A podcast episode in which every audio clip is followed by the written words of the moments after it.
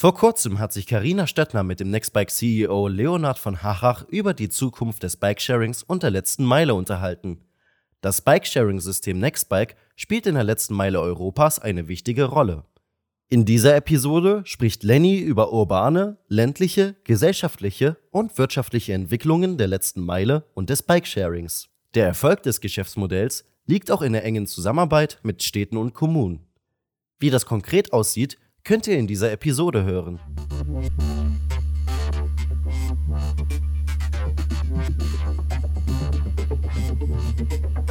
Planet Future. Heute schon in die Zukunft hören. Ja, herzlich willkommen, äh, Leonhard von Haddach, äh, Lenny, heute im Podcast von Planet Future.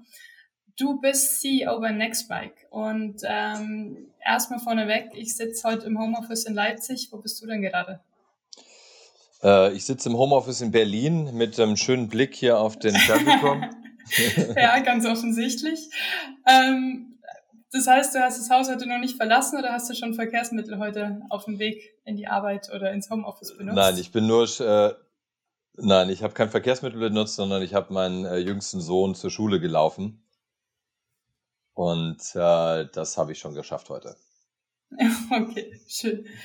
Ähm, ich will direkt einsteigen. Also wir, bei uns geht es ja um das Thema Zukunft und der zeitliche Rahmen sind so circa zehn Jahre in der Zukunft. Also das Jahr 2030 interessiert mich. Ähm, was würdest du mhm. sagen? Was wird sich insbesondere in Bezug auf die letzte Meile, in der Nextbike ja auch agiert, in den nächsten zehn Jahren verändern? Wie wird sich der urbane Raum vor allem in den nächsten zehn Jahren verändern? Boah. Zehn Jahre ist eine lange Zeit. Ähm, die war mal nicht so lang, aber ich glaube, die letzten paar Jahre, die haben gezeigt, dass zehn Jahre ganz schön lang sein können und sich da wahnsinnig viel verändern kann. Ähm, ich würde mal so anfangen. Ich glaube, es werden eine ganze Menge Sachen gleich bleiben. Menschen wollen von A nach B und wollen unterschiedliche Dinge dabei erledigen. Und wenn ich jetzt so meinen Tag bisher, der war jetzt noch nicht so mobil, wie gesagt, ähm, anschaue, auch, auch in zehn Jahren werde ich, obwohl, gut, dann ist er nicht mehr in der Schule wahrscheinlich, aber äh, werden Eltern ihre Kinder zur Schule laufen und werden mit ihrem Fahrrad zur Schule fahren. Äh, und es wird sehr viel äh, lokal stattfinden. Und das ist ja das Schöne gerade in Europa, dass der lokale Bezug eigentlich immer noch sehr stark ist, sodass eben viele Dinge per zu Fuß und äh, mit dem Fahrrad eben erledigt werden. Ich, ich bin überzeugt, das wird sich nicht fundamental ändern in zehn Jahren. Ähm, spannend ist, wenn man jetzt so das Gesamtgefüge anschaut, wie sich die Städte eben verändern werden. Und ich glaube, da sind wir an einem Startpunkt, an einem Anfang von einer sehr guten, sehr gesunden Entwicklung, die nämlich dazu führt, dass Städte wieder sich auf ihre Zentren besinnen und äh, Zentren wieder aktiver äh, nach vorne gebracht werden, attraktiver gemacht werden, äh, lebenswerter gemacht werden, um eben letztlich eigentlich Wegstrecken dann auch am Ende zu verkürzen. Und ähm, das heißt, da könnte ich mir vorstellen oder bin ich überzeugt, wird es natürlich einen großen Nachfrageschub eigentlich dadurch geben, dass Menschen eben nicht mehr von äh, weiteren Strecken mit dem Auto oder mit öffentlichen Verkehrsmitteln sondern primär sind, sondern eben ähm, sich gerne möglichst schnell und, und bequem und vielleicht auch äh, ja komfortabel in irgendeiner Form, zuverlässig vor allem, ähm, eben in der Stadt bewegen wollen, um ihre, ihre, ihre täglichen Dinge eben zu erledigen. Mhm. Ähm, und da braucht es eben die Angebote. Das heißt, die Infrastruktur wird sich stark verändern in meiner Überzeugung. Ich glaube, auch das sehen wir jetzt ja, so eine tolle Entwicklung in den Städten, dass eben mehr Fokus darauf gesetzt wird, dass man eben adäquaten Raum schafft für Fahrrad, für Fußgänger äh, und eben nicht nur auf das Auto fokussiert. Das wird meines Erachtens, das geht gerade los und das wird sich hoffentlich verstärken.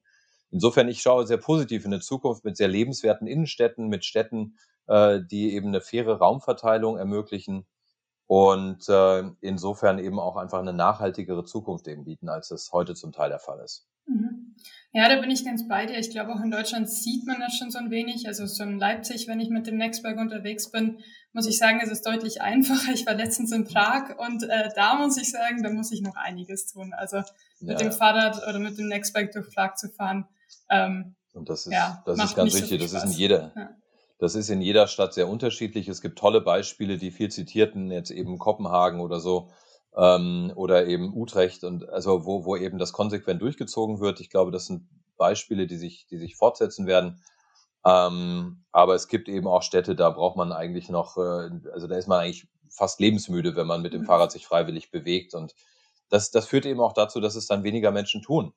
Ähm, ja. Bis hin zu Städten, wenn man jetzt mal über Europa hinausschaut, wo eben Fußwege gar nicht existieren. Ähm, ich war letztes Jahr in Indien, da ist es äh, zum Teil eben ganz abenteuerlich. Da fahren alle quasi ganz durcheinander. In Varanasi war es extrem. Ähm, aber eben auch in Kairo ist eben der Fußweg ist ein Parkplatz und kein Fußweg. Ja. Und da geht, das geht gar nicht. Ne? Und das, ja. also da ist die Spanne extrem groß. Ich glaube, in Europa sind wir da ganz gut aufgestellt, dass wir, dass wir da schnell vorankommen.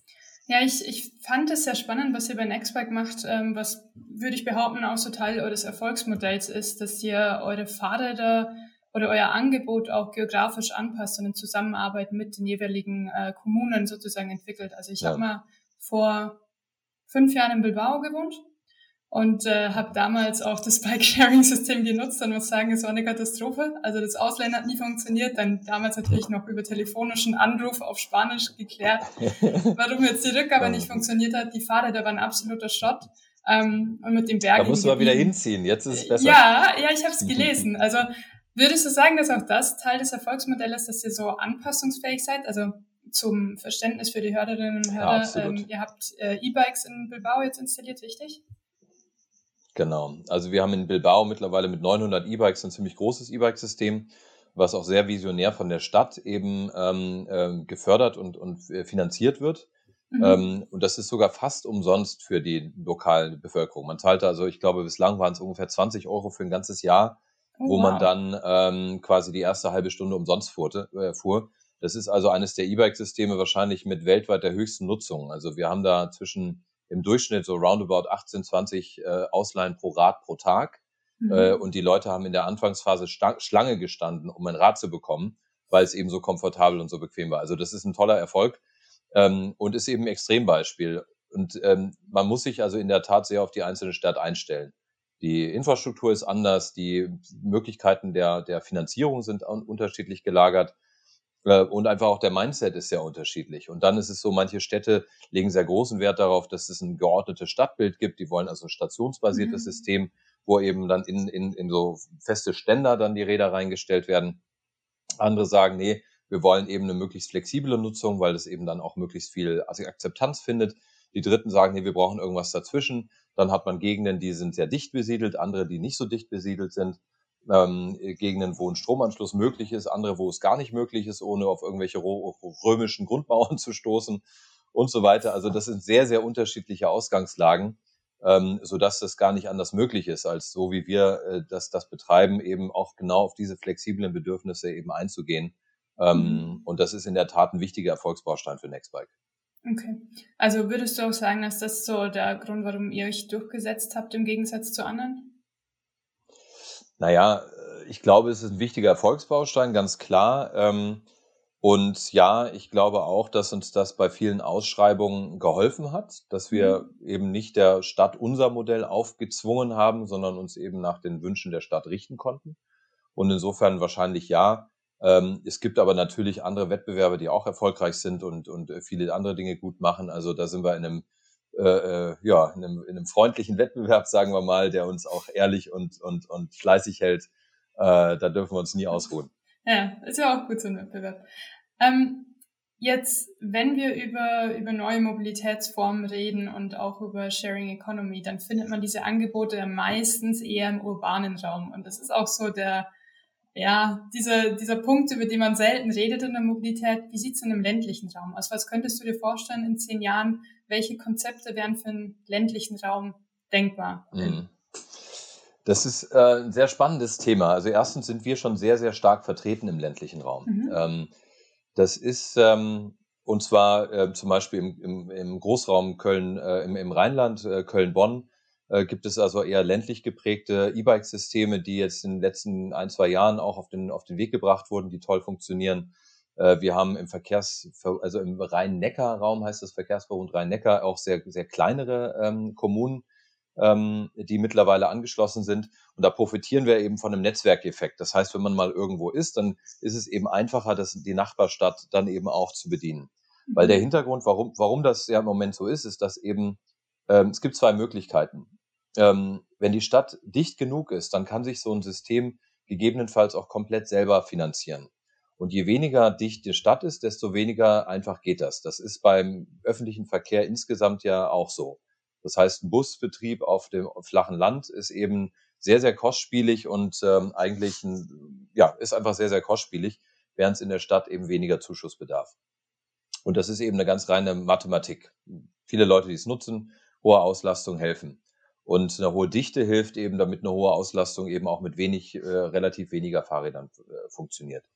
Und das ist eben die Schwierigkeit, die man immer hat. Ähm, das heißt, im ländlichen Raum dann zu hinzu kommt noch, dass dann vielleicht Distanzen größer sind, dass eben Fahrradfahren in sich vielleicht einfach für den einzelnen Use Case nicht so, mhm. nicht so geeignet ist. Ja, und deswegen muss man da ein Stück weit aufpassen, dass man nicht in der Stadt sieht, sitzt und sich Gedanken darüber macht, wie, äh, wie schade es ist, dass es kein Bikesharing auf dem Land gibt, sondern man muss sich eigentlich ins Land setzen und sagen, hm, was würde denn hier helfen?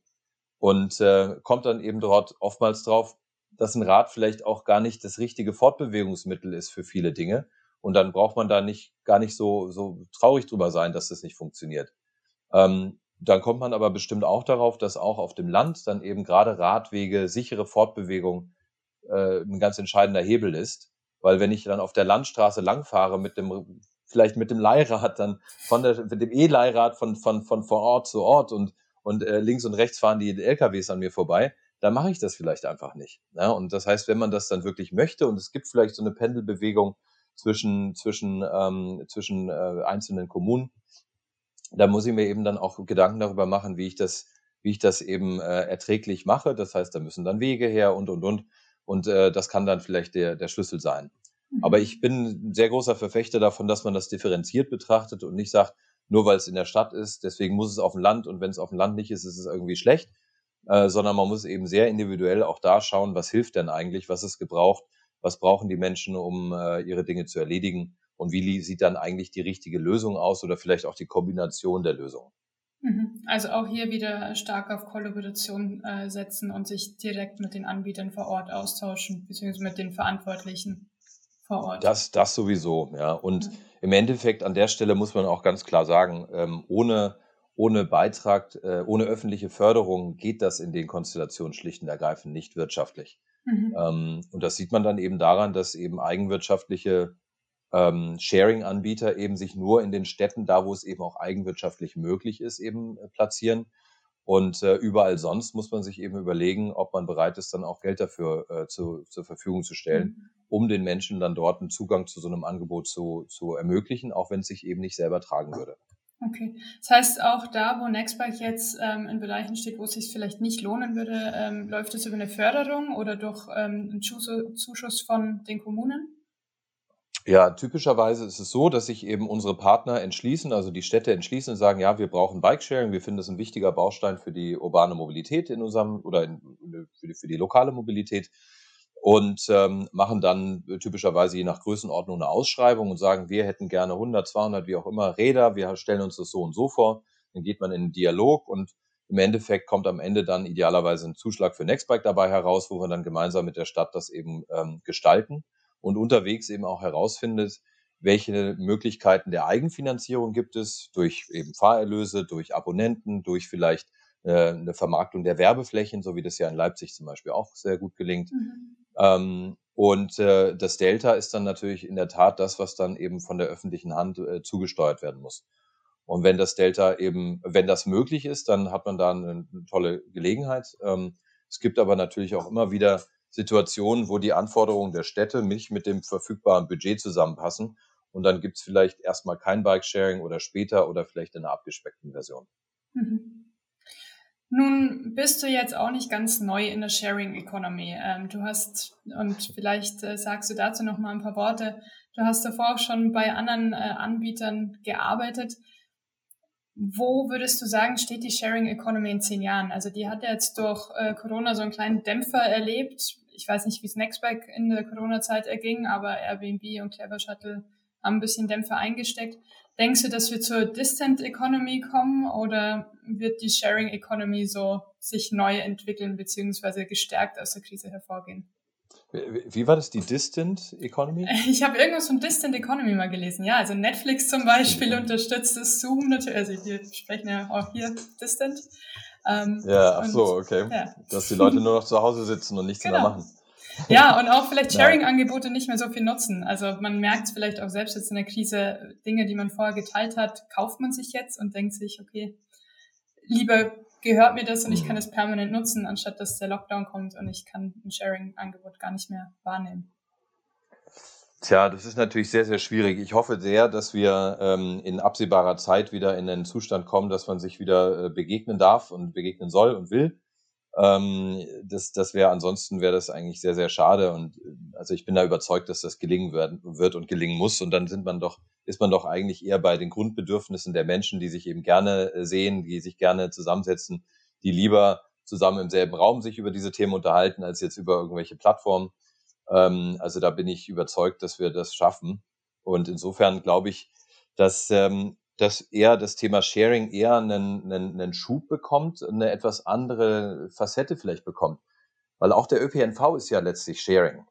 Ne, nur eben sehr, sehr starr und in sehr großen Gefäßen, wie man ja so schön sagt, von Bus und Bahn und so weiter. Ähm, und das stößt an die Grenze, genau wie ähm, äh, auch aufgrund der schweren Infrastruktur, genau wie eben die, ähm, die das individuelle Auto äh, quasi an die, an die Grenze stößt. Und eigentlich ist es eine sehr vernünftige oder eine sehr rationale, äh, logische äh, Geschichte, die sich da abspielen muss, dass man eben schaut, wie man einen gesteigerten Mobilitätsbedürfnis, wo ich glaube, das wird wieder ein gesteigertes geben, da, da werden wir wieder hinkommen, Leute werden wieder unterwegs sein, zum Sport gehen und, und alles machen. Ähm, und wie man das übereinklemmt mit dem beschränkten urbanen Raum. Und da landet man zwangsläufig bei Sharing. Mhm. Ähm, also ich glaube, das, das wird wieder weitergehen und es gibt unterschiedliche Gründe, warum jetzt verschiedene Anbieter eben so sich nicht entwickeln konnten. Das ist oftmals eben ja auch genau dieses, was wir gerade schon besprochen haben, dass es eben an gewissen Punkten dann eben auch ein Bekenntnis der öffentlichen Hand braucht, äh, wie die Lösung aussehen muss. Und äh, wenn man da mal zwei, drei, fünf Schritte äh, zurückgeht und sagt, naja, was passiert denn heute?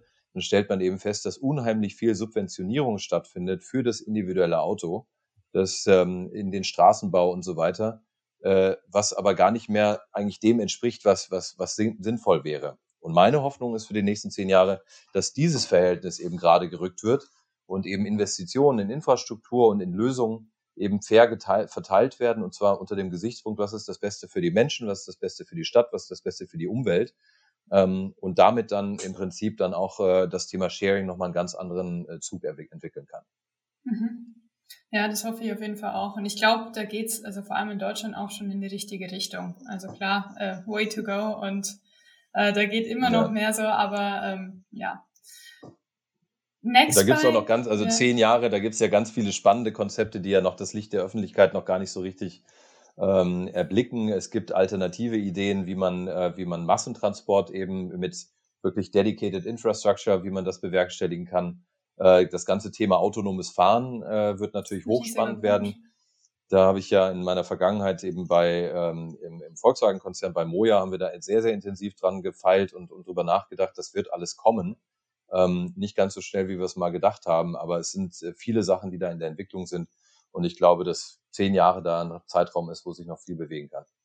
Das glaube ich auf jeden Fall auch. Und äh, ich kann mir auch vorstellen, wiederum, dass autonomes Fahren im ländlichen Raum, also natürlich noch mit einem größeren Abstand irgendwann äh, ankommen wird und auch da riesige Dynamiken schaffen wird, dass Leute wieder mehr in ländlichen Raum ziehen, wenn das Mobilitätsangebot entsprechend bereitgestellt ja. wird und sie nicht mehr Wobei ich würde sogar fast fast umdrehen. Also bei Moja, wo es ja um Ride Pooling ging mhm. oder geht, ähm, ist das, sehen wir, dass das autonomes Fahren eigentlich ein extrem ähm, entscheidender Schlüssel ist, um gerade im ländlichen Raum sinnvolle Lösungen zu schaffen. Ja, weil im ländlichen Raum fährt alle halbe Stunde oder vielleicht alle Stunde irgendein Bus.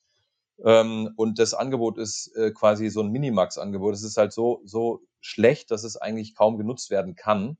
Aber es ist irgendwie trotzdem da, ähm, weil man es halt muss.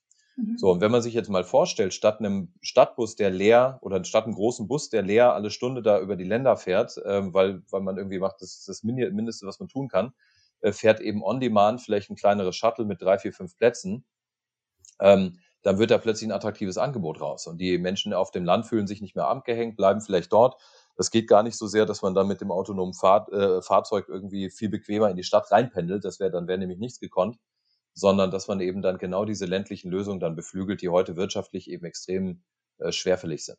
Mhm. Glaubst du, müsste sich da was an der Infrastruktur ändern? Ähm, beim, also wenn diese Shuttles autonom fahren würden? Also autonomes Fahren ist ja, ja, also könnte ich mir vorstellen, ist im ländlichen Raum etwas schwieriger.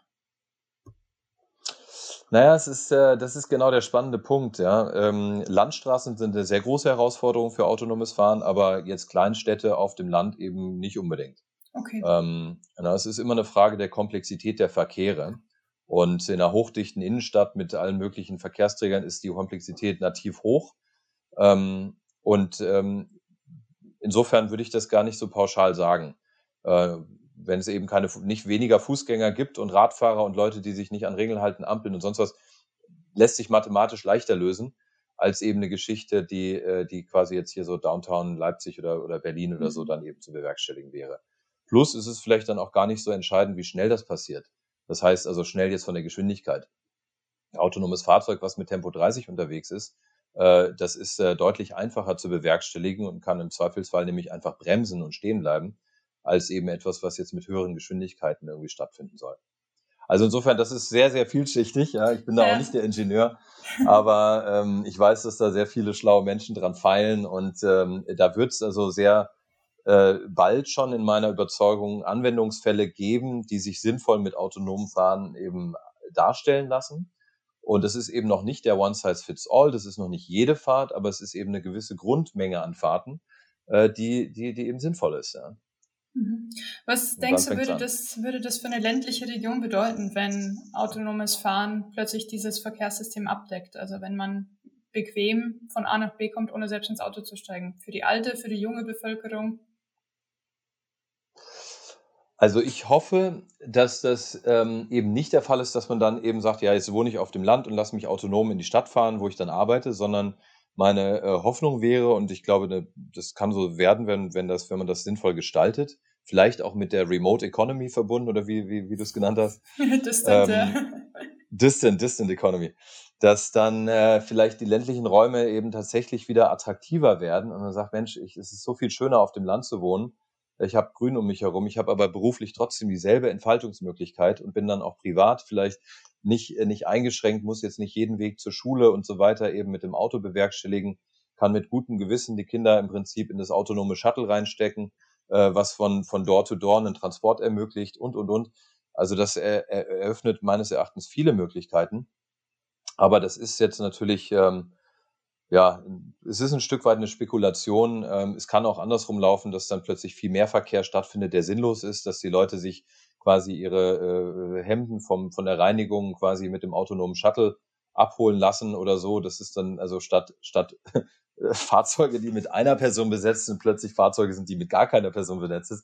Aber da haben wir, habe ich den Eindruck, dass da die regulierenden äh, Kräfte in den Städten schon sehr, sehr bewusst drauf sind und ähm, genau dieses Szenario eben mit sehr viel äh, Sorge eigentlich auch betrachten und sagen, nee, also das müssen wir auf jeden Fall verhindern. Und ich glaube, das wird irgendwie vernünftig werden, weil im Endeffekt muss es ja vernünftig gelöst werden, sonst, sonst wird es eben für keinen sinnvoll.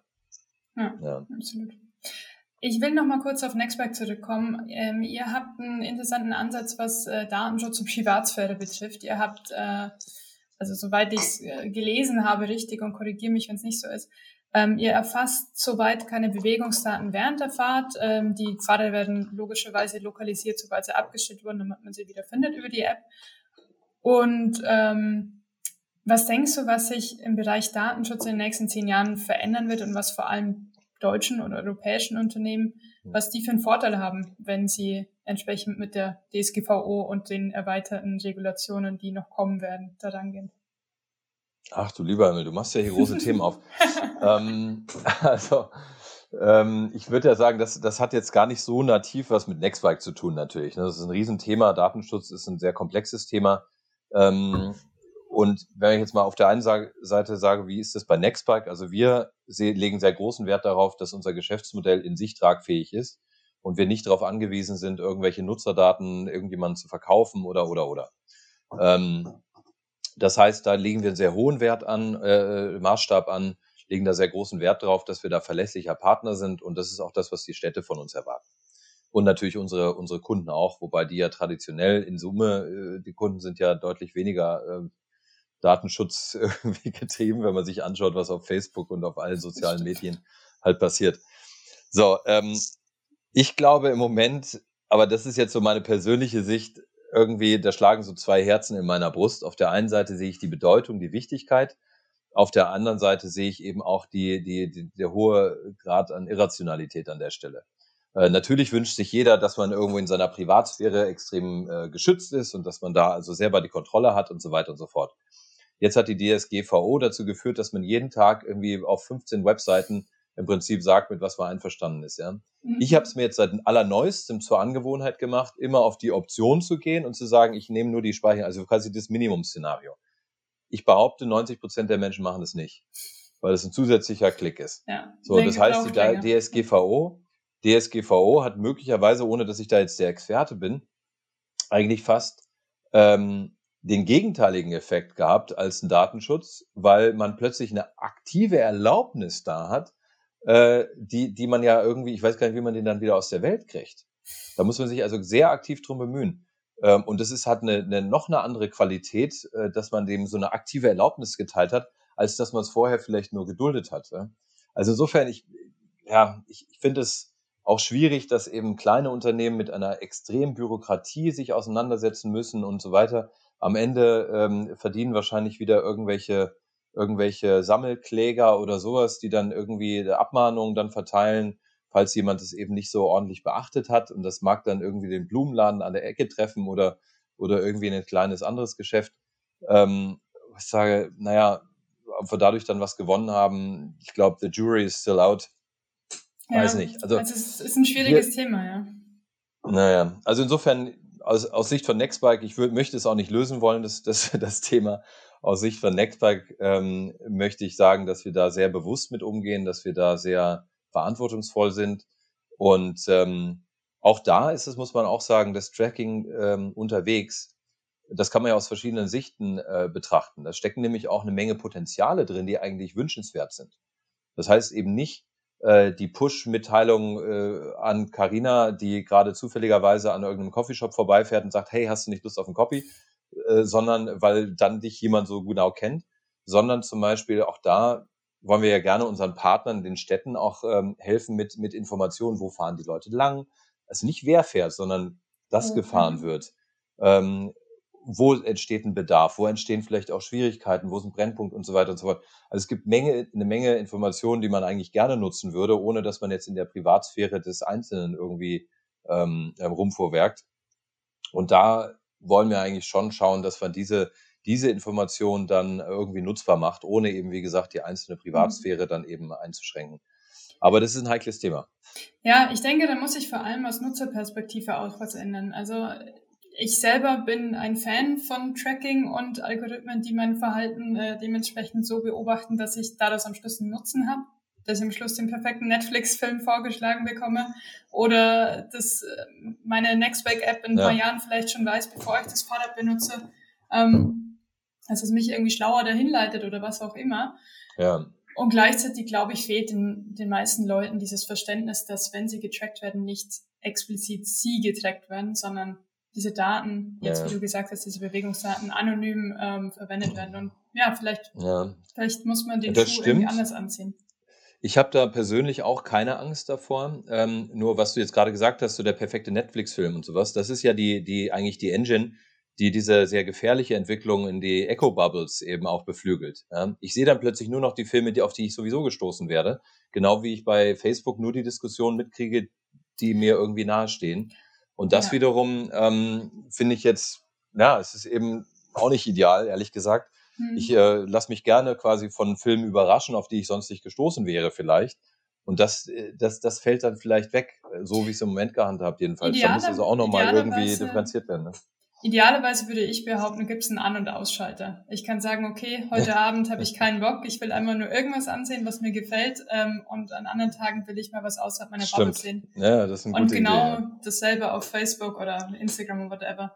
Ähm, also bei Informationen ist diese Bubble natürlich extrem gefährlich, da stimme ich dir absolut zu. Und auch gleichzeitig wenn ich jetzt in Google irgendwas eingebe und suche ganz schnell was zu einem bestimmten Suchbegriff und es schlägt mir direkt das perfekte Ergebnis vor, profitiere ich auch wieder davon. Perfekt. Also es ist, Absolut. Das es ist, ist natürlich zweischneidig, genau. aber ja, genau. genau. Vielleicht muss man auch die Unternehmen einerseits mehr in die Verantwortung nehmen, zu sagen, ähm, ihr müsst Datenschutz und Privatsphäre umsetzen bis zu einem gewissen Grad, aber auf dieser Detailebene, dass man jedes Mal die DSGVO und auf Zustimmen klicken muss und eigentlich mehr Aufwand kreiert, dass man den Punkt vermeidet. Ja. Aber es ist auch schon abenteuerlich, wenn man dann in manchen, da sieht man ja die ganze Litanei von dem, wo dann die, die Daten geteilt werden. Und das ist dann schon enorm. Das sind ja. dann irgendwie eine Liste von 30 Unternehmen, von denen man noch nie mal was gehört hat. Ja, also absolut. wo keinerlei Idee ist, was die eigentlich genau machen, wofür die es machen und so. Also das ist schon irgendwie eine Entwicklung, die, da haben wir, glaube ich, als, als Gesellschaft die Lösung noch nicht gefunden. Nee, glaube ich auch nicht. Ihr seid als Nextbike ja sowohl Software- als auch Hardware-Anbieter. Ihr stellt die Pfade da auch noch selbst in Leipzig her. Bin ich da richtig dran? Äh, ja und nein. Also ja, wir sind Hardware- und Softwareanbieter. Das heißt, wir liefern Gesamtsystem, äh, sowohl für uns als auch für viele Franchise-Partner in der ganzen Welt. Wir sind ja in über 24 Ländern, äh, in mittlerweile ja fast, fast 300 äh, Kommunen sind wir aktiv mit unseren eigenen oder eben mit unseren Franchise-Partnern. Mhm. Und den liefern wir äh, Räder, Stationsmaterial, natürlich die ganze App und, und digitale Infrastruktur dazu, plus den Service, den man braucht, also Menschen in der Straße, die die, die Räder betreuen und reparieren und auf Vordermann halten oder von A nach B bringen. Ähm, und das Ganze ist, ist das ist quasi das Gesamtsystem von Nextbike. Wir entwickeln das alles auch selber. Das heißt, wir haben ähm, sowohl für die Hardware als auch für die Software und die Stationsmaterial und so weiter eigene Entwicklungsteams, die, die das eben ständig eben optimieren und äh, wir haben den Anspruch, eben das beste modulare äh, Fahrradverleihsystem eben auf der Welt zu sein und ähm, stellen uns da auch, glaube ich, ganz gut an. Wir hatten bis vor zwei Jahren ungefähr selber auch eine Radherstellung, äh, mhm. also selber mit Montagelinie und so weiter in der Brünner Straße. Das haben wir jetzt nicht mehr, weil da gibt es einfach schlicht und ergreifend andere, die das besser können, die das effizienter machen uns auch in den Größenordnungen, die wir jetzt brauchen. Ähm, ja, will jetzt jemand einfach hinstellen. Post. das ist so mein Problem hier in meinem Homeoffice, dass ich hier leider. Ja, äh, vor Weihnachtszeit, bei uns klingelt es auch ständig, das ja. ganze Haus. Jetzt kam mir schon. Ja, okay. Das muss ich dann gleich abholen, Entschuldige. Äh, genau. Das heißt, das haben wir jetzt nicht mehr. Aber ähm, was wir schon machen, wir die, die, die Räder und die Materialien werden ja nach unseren Bedürfnissen ähm, entwickelt und dementsprechend sind wir diejenigen, die das dann auch von den Lieferanten einkaufen. Und wir haben mehrere Produktionspartner, ähm, nicht mehr in Leipzig, aber in der Gegend, mhm. einer und ein anderer in international, ähm, mit, wo wir dann die Räder eben fertigen lassen und sie dann in alle, in alle Welt schicken. Mhm. Und in alle Welt, um das, um das zu verdeutlichen, also wir haben im letzten Quartal allein 17.000 Räder äh, Entschuldigung, im letzten Jahr, also in diesem Jahr, äh, 2020, äh, 17.000 Räder an über 60 Standorte in der Welt ähm, äh, installiert, ähm, sowohl bei uns als auch eben bei den Franchise-Partnern von mhm. Neuseeland bis Mexiko und von äh, Freiburg bis Kiel. wow, ja, nicht schlecht. Ähm, mir ist auch aufgefallen, so die Nextback-Räder werden immer robuster und immer, ich sag mal, perfektionierter in ihrer Funktionalität.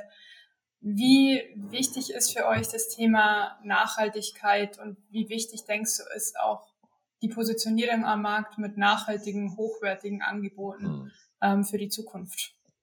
Ja, also das ist für mich ein ganz, äh, ganz wichtiges Herzensthema eigentlich. Das ist auch einer der Gründe, warum ich überhaupt zu Nextbike gekommen bin, weil ich eben glaube, dass wir hier ein Unternehmen haben und eine Möglichkeit haben, wirtschaftlichen Erfolg und ein erfolgreiches Unternehmen aufzubauen und gleichzeitig was, einen wirklich sehr, sehr positiven Beitrag auf die CO2-Bilanz der Welt eben zu, zu, zu leisten. Und das ist auch etwas, was wir uns als Unternehmen ähm, jetzt ganz groß und ganz oben auf die Fahne schreiben, geschrieben haben und schreiben werden. Ähm, und ähm, um eben sicherzustellen, dass wir da nicht nur selber irgendwie CO2-neutral oder so, sondern wir wollen aktiv mit unseren Rädern, mit unseren mit den Nutzern gemeinsam letztlich dafür sorgen, dass die Bilanz besser wird. Also CO2, wie ist denn das dann eigentlich? Positiv oder negativ? Weiß ich nicht aus welcher Richtung. Auf jeden Fall eben deutlich besser als ohne uns. Mhm. Äh, das ist unser Ziel und das ist auch einer der höchsten Unternehmensziele, die wir jetzt für die nächsten Jahre auf die, äh, uns auf die Fahnen schreiben. Ähm, das fängt natürlich, und das, das, das betrifft alles. Ne? Das äh, fängt bei uns selber an ähm, in der Art und Weise, wie wir arbeiten, was wir tun. Äh, natürlich die Räder, äh, die sich durch Langlebigkeit auszeichnen, dadurch, dass man sie reparieren kann, ähm, so dass es also nach Möglichkeit ähm, möglichst wenig Abfall gibt, Müll gibt. Natürlich auch bei uns gibt's Müll, das ist klar, es gibt Verschleißteile und so weiter. Und da sind wir also kontinuierlich dran, eben zu schauen, dass zum Beispiel teure Elektronikteile eben möglichst vereinfacht werden und äh, dass man die Komponenten so gestaltet, dass eben vielleicht mechanische Teile, die eben Ausfall, ausfallen können, dass die eben nicht bedeuten, dass man dann irgendwelche Batterien auch wegschmeißt oder so. Also da gibt es wahnsinnig viel zu optimieren und da beschäftigen uns, äh, wir uns sehr intensiv mit und wollen jetzt eben auch zunehmend eben die Art und Weise, wie wir als Unternehmen arbeiten, damit hineinziehen. Das heißt, in den Servicewerkstätten äh, wird mit mit ähm, so Pedelec-Lösungen äh, experimentiert, damit man eben nicht die, die nachhaltigen Räder mit nicht so nachhaltigen Diesel in der Stadt von links nach rechts transportieren muss. Ähm, leider gibt es da zum Beispiel noch nicht so viele Elektrofahrzeuge, die dafür gut geeignet sind und so weiter. Also das ist ein constant, constant Battle und äh, für uns ein ganz, ganz wichtiges Thema. Ja, schön. Ich habe noch eine letzte Frage. Ähm, die zielt in Richtung Branding. Also der Ansatz von Nextbike finde ich sehr spannend. Ihr deckt eure Kosten einerseits natürlich mit äh, dem Verleihen und den Einnahmen, die ihr dadurch generiert und gleichzeitig stellt ihr ähm, die Werbefläche auf dem Fahrrad zur Verfügung, damit mhm. sich entweder Unternehmen oder, wenn ich es richtig verstanden habe, auch Kommunen da äh, platzieren können und entsprechend das Fahrrad unter ihrem Namen branden können. Was ja. würdest du sagen, warum ist dieses Konzept so, so tragfähig? Also, dass man sich nicht selber, dass man ja. nicht so eitel ist als Unternehmer und sagt, nee, wir sind jetzt Nextbike und das steht auf jedem Fahrrad. Also, wieso läuft das so gut? Ja. Also es läuft vor allen Dingen deswegen so gut, weil, ähm, weil eben diese Werbefläche auch sehr attraktiv ist. Ja, das ist eine einzigartige Werbefläche, die ist in der Stadt unterwegs, die ist an vielen Orten, wo sonst überhaupt gar keine Werbefläche äh, möglich ist. Ist sehr positiv belegt, es ist ein grünes, äh, quasi nachhaltiges Image natürlich, aber auch ein aktives Image. Das heißt, da fährt jemand aktiv mit dem Rad, ähm, es bewegt sich in der Stadt und also es bietet eine ganze Menge einzigartige Vorteile, die eigentlich sonst niemand hat. Und deswegen ist es ein toller Werbeträger, was eben auch viele Unternehmen dann, dann erkennen. Ähm, und damit bietet es uns wiederum eine Möglichkeit, den Städten ein fantastisches Angebot zu machen, weil eben für ein gutes Bike-Sharing-Angebot ähm, der Preis für die Stadt dann eben äh, letztlich sinken kann. Ja? Ähm, und wir haben dann eben letztlich ein sehr robustes System mit unterschiedlichen Erlösquellen und können der Stadt sagen, schau, also wenn du jetzt ein White-Label-System haben möchtest, was du komplett selber verwaltest, wo wir nur Betreiber sind, dann kostet sich so viel. Wenn du uns die Möglichkeit kommst, äh, gibst, dass wir den Kundenkontakt selber behalten und selber mit dem Kunden arbeiten und auch die Nutzung beflügeln, dann äh, ist das schon mal eine, eine, eine Subventionierung, die, die dann hilft. Und wenn man darüber hinaus auch noch eine Möglichkeit bekommt, die Werbeflächen eben zu vermarkten, was nicht selbstverständlich ist, auch nicht in allen Städten gewünscht, ähm, dann können wir das eben noch weiter, weiter, äh, noch weiter stützen und damit letztlich das Angebot für die Nutzer möglichst gut machen, ohne dass es die öffentliche Hand jetzt im Prinzip äh, sehr, sehr teuer zu stehen kommen soll. Ähm, und das machen wir an, anscheinend ganz gut, auch zunehmend gut. Also diese Werbevermarktung, das greift also zunehmend Raum, weil eben verstanden wird, was das für ein, für ein einzigartiges Medium ist und wo wir auch eine Möglichkeit haben, die wirklich, äh, also die nochmal zusätzlich einzigartig ist, weil ja der Nutzer ähm, quasi in der App auch wie soll man sagen, ähm, angesprochen werden kann, dann auf dem Rad selber dann was erlebt.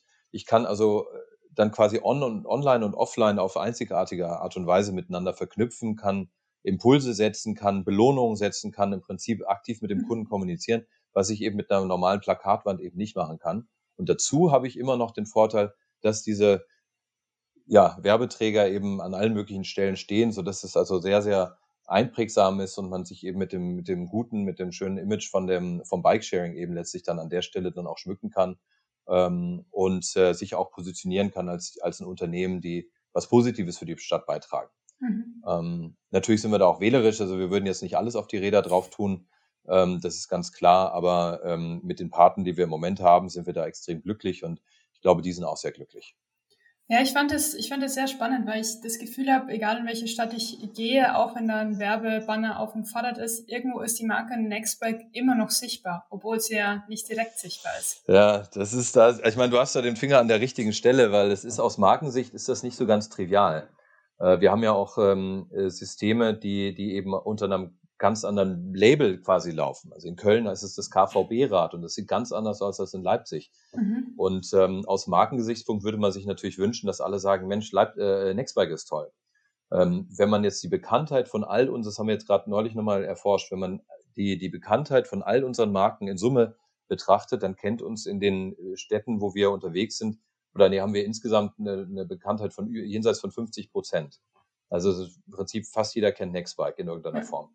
Wenn man über die einzelnen Marken abfragt, dann ist es natürlich sehr, sehr regionalspezifisch. Und wenn man nach Nextbike fragt, dann hängt es eben davon ab, ob das lokal wahrgenommen wird. Und das ist eine Herausforderung, wo wir noch Potenzial sehen. Ähm, da weiß ich noch nicht ganz genau, wie die, wie die, wie die Lösung aussehen wird.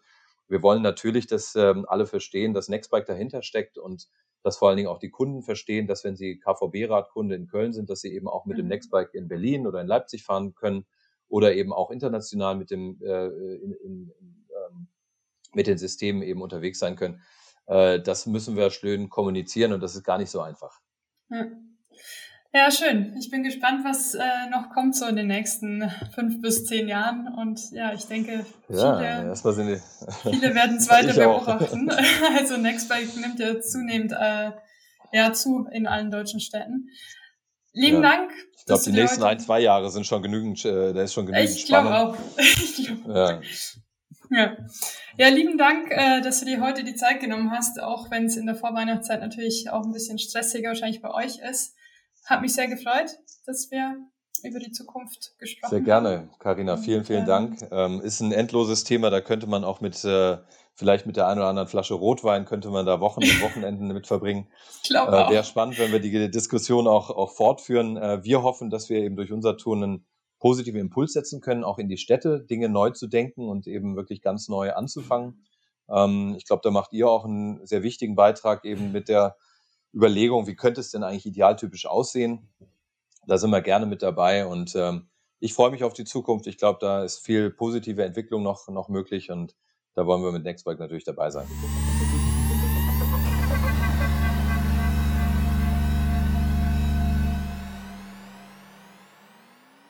Das war der Podcast Planet Future. Heute schon in die Zukunft hören. Wir sind Teil des To Be Ahead Think Tanks in Leipzig. Produziert wird der Podcast von Jeremy Beckers. Mehr Informationen zu unseren Business Think Tanks und Studien erhaltet ihr auf thinktank-universe.com. Ihr könnt uns unterstützen, indem ihr die Folgen teilt oder uns auf iTunes bewertet. Vielen Dank fürs Zuhören und bis zur nächsten Folge. Euer Team von Planet Future.